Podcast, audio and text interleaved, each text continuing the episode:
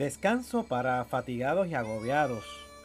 Mateo capítulo 11, versos 28 al 30. Vengan a mí todos los que estáis cansados y cargados y yo os haré descansar.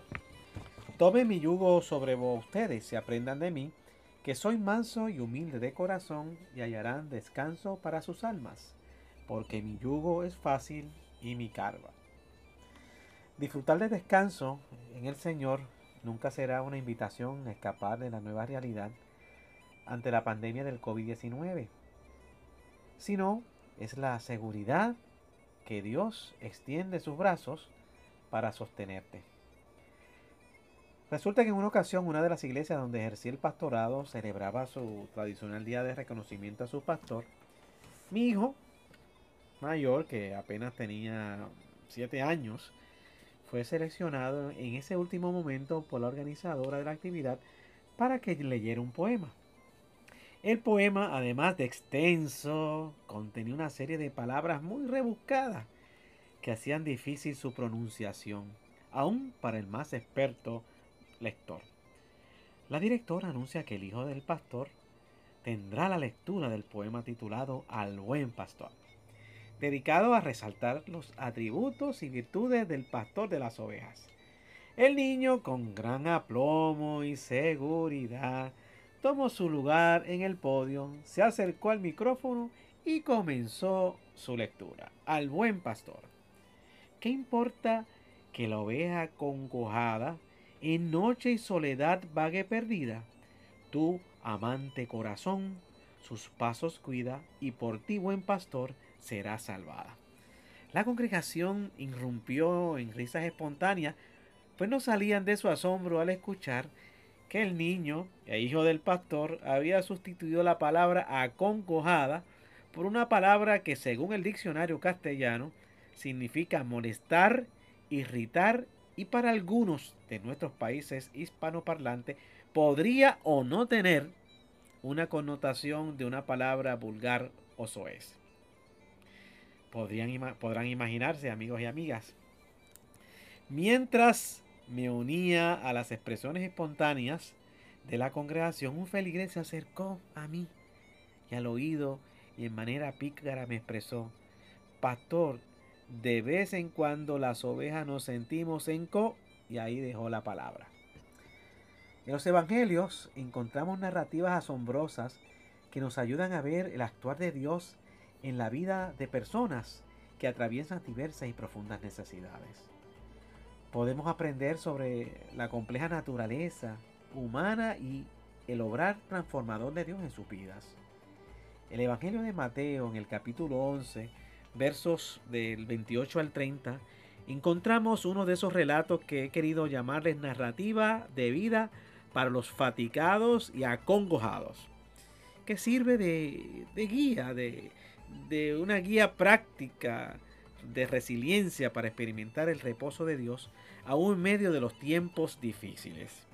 Algunos eruditos han establecido que en las palabras de Jesús se encuentran tres imperativos fundamentales que nos ayudan a entender el proceso del discipulado cristiano, es decir, vengan, tomen y aprendan. Otros han vinculado esos imperativos a la invitación y respuesta que reciben las personas ante las buenas nuevas de salvación y el proceso de justificación, como nos recuerda Romanos 5.1, y la obra continua del Espíritu Santo en la santificación de los creyentes. Ahora bien, a quienes Jesús le extiende la invitación, vengan a mí todos los que estén cargados y cansados, a la clase religiosa de su tiempo bajo el yugo de la ley, según la interpretaban y aplicaban los rabinos, la ley escrita y orar era una carga demasiado pesada. Sería a todo ser humano apetido por el peso del pecado y la culpa en el corazón individual. O estas palabras refieren a los creyentes que pueden estar experimentando sobrecarga y fatiga.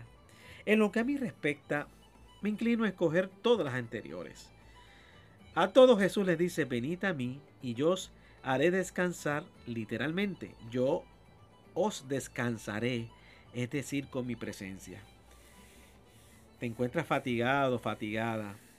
agobiada o agobiada por alguna situación que roba tu paz y sosiego?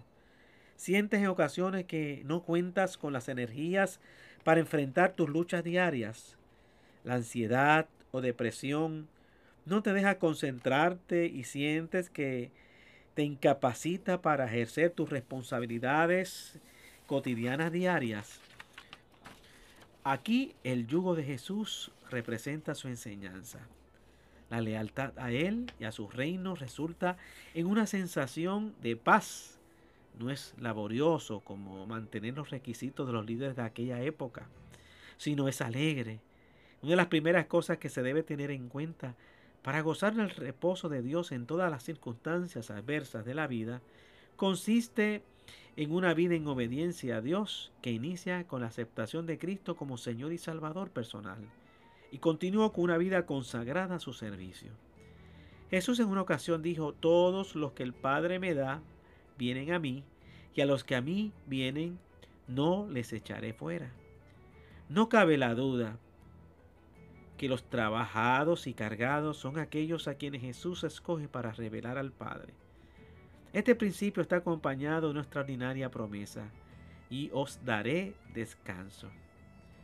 Es importante saber que no solo dará descanso de aquellos aspectos que drenan la estamina y vigor como son el temor, el miedo, la ansiedad, sino que también empodera a las personas para que disfruten positivamente la paz en la mente y en el corazón. William Hendrickson, en su comentario al Nuevo Testamento del Evangelio según Mateo, plantea que las enseñanzas de Jesús tienen una demasiada, eh, una dimensión, debo decir, de salud y bienestar integral. Cuando afirma el consejo autorizado que Jesús nos da, no es solamente bueno para el alma, cuando se le hace caso también beneficia enormemente al cuerpo. El descanso paz del corazón y de la mente que Jesús aquí provee es lo opuesto a la gravísima tensión mental que envía a tanta gente a los doctores, a los hospitales y a la muerte. La ausencia de paz, sea en la forma de ansiedad o de rencor y ánimo, de venganza, ese deseo ardiente de arreglar cuentas, puede producir úlceras, colitis, hipertensión, ataques al corazón, etc. La enseñanza de Cristo si se toma de todo corazón, tiene un efecto curativo en toda la persona, alma y cuerpo. Él es un salvador completo, cierro la cita. Si aún no has experimentado el gozo y la paz que viene de una relación personal con tu Creador y deseas poner tu confianza en Él, hoy mismo Jesús nuevamente te invita a que vayas a Él con tu cansancio y cargas, pues te dará descanso. El segundo principio, tomen mi yugo sobre vosotros, verso 29. Como ya hemos mencionado, el yugo es muy usado en la Biblia y tiene muchos símbolos. Se puede referir al instrumento de madera curva con, con lazos a los cuellos de los animales para el arado o tirar de una carreta. Tiene además un uso simbólico de esclavitud. El apóstol Pablo le recuerda a los Gálatas 5.1 Estad pues firmes a la libertad con que Cristo nos hizo libre, y no estéis otra vez sujetos al yugo de esclavitud. Este segundo imperativo que Jesús le da a los trabajados y acongojados es tome mi yugo porque mi yugo es fácil y mi carga. Inmediatamente preguntamos cómo es que un yugo puede ser fácil o ligero de cargar.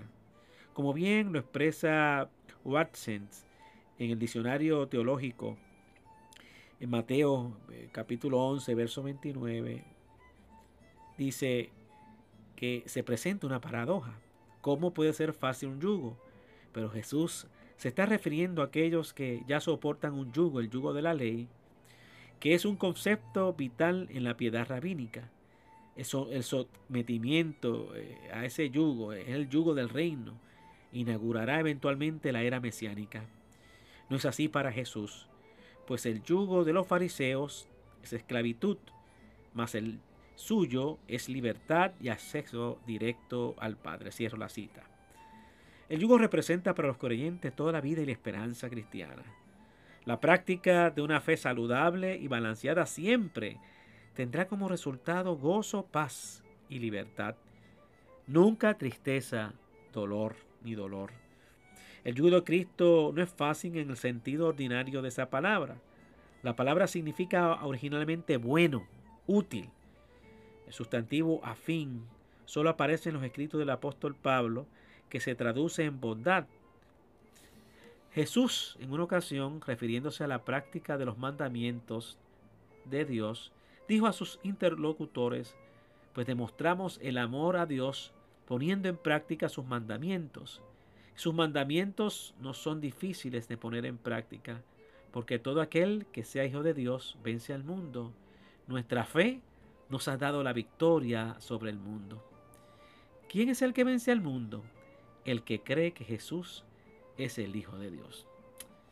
El yugo de Jesús es fácil, adecuado, bueno, razonable, y su carga es ligera, fácil de llevar. Jesús instruyó a sus seguidores a tomar su yugo por su propia iniciativa, más que una pesada carga. Lo que Jesús nos enseña es como vivir bajo la ligera carga que ofrece y disfrutar de su descanso. ¿Qué yugo llevas sobre tus hombros que te atan, te asfixian, que no te dan libertad, no te dan el espacio, te impiden crecer y avanzar al proyecto maravilloso que tiene Dios para tu vida? Ahora hemos visto el imperativo de vengan, que no es otra cosa que esa invitación de Jesús a confiar en Él. Invitación abierta a los que están agotados y agobiados. Así es exactamente como el pueblo se sintió bajo el yugo del legalismo farisaico. El imperativo tomen nos recuerda que debe darse de una experiencia profunda. Cuando llegamos a Cristo por la fe, Él nos da descanso. Cuando tomamos su yugo y aprendemos, encontramos descanso. Ese descanso más, profundo de entrega y obediencia que se transcribe en paz con Dios y la paz de Dios. Filipenses 4, 6 al 8. Tomar un yugo en ese día significaba convertirse en un discípulo. Cuando nos sometemos a Cristo estamos unidos a Él.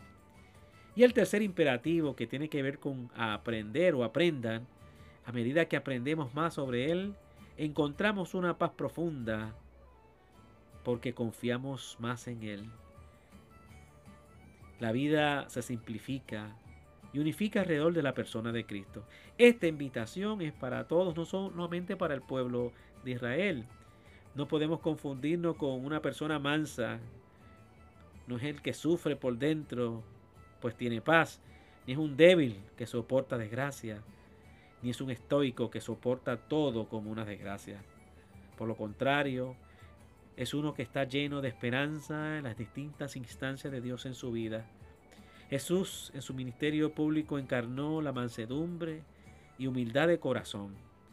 El apóstol Pablo invita a la iglesia en Macedonia a tener los mismos sentimientos de Jesús y recibirlo con inspiración y modelo. Razones por las cuales también el apóstol Pedro nos propone en nuestro presente el seguimiento de sus huellas. 1 Pedro 2.21. Así que teniendo esa fuerza inspiradora de aquel poema inolvidable, de aquella estrofa inolvidable leída por el hijo del ministro, sigue teniendo su vigencia hoy. ¿Qué importa que la oveja acongojada en noche y soledad vague perdida? Tu amante corazón sus pasos cuidas y por ti, buen pastor, será salvada. Dios te bendiga.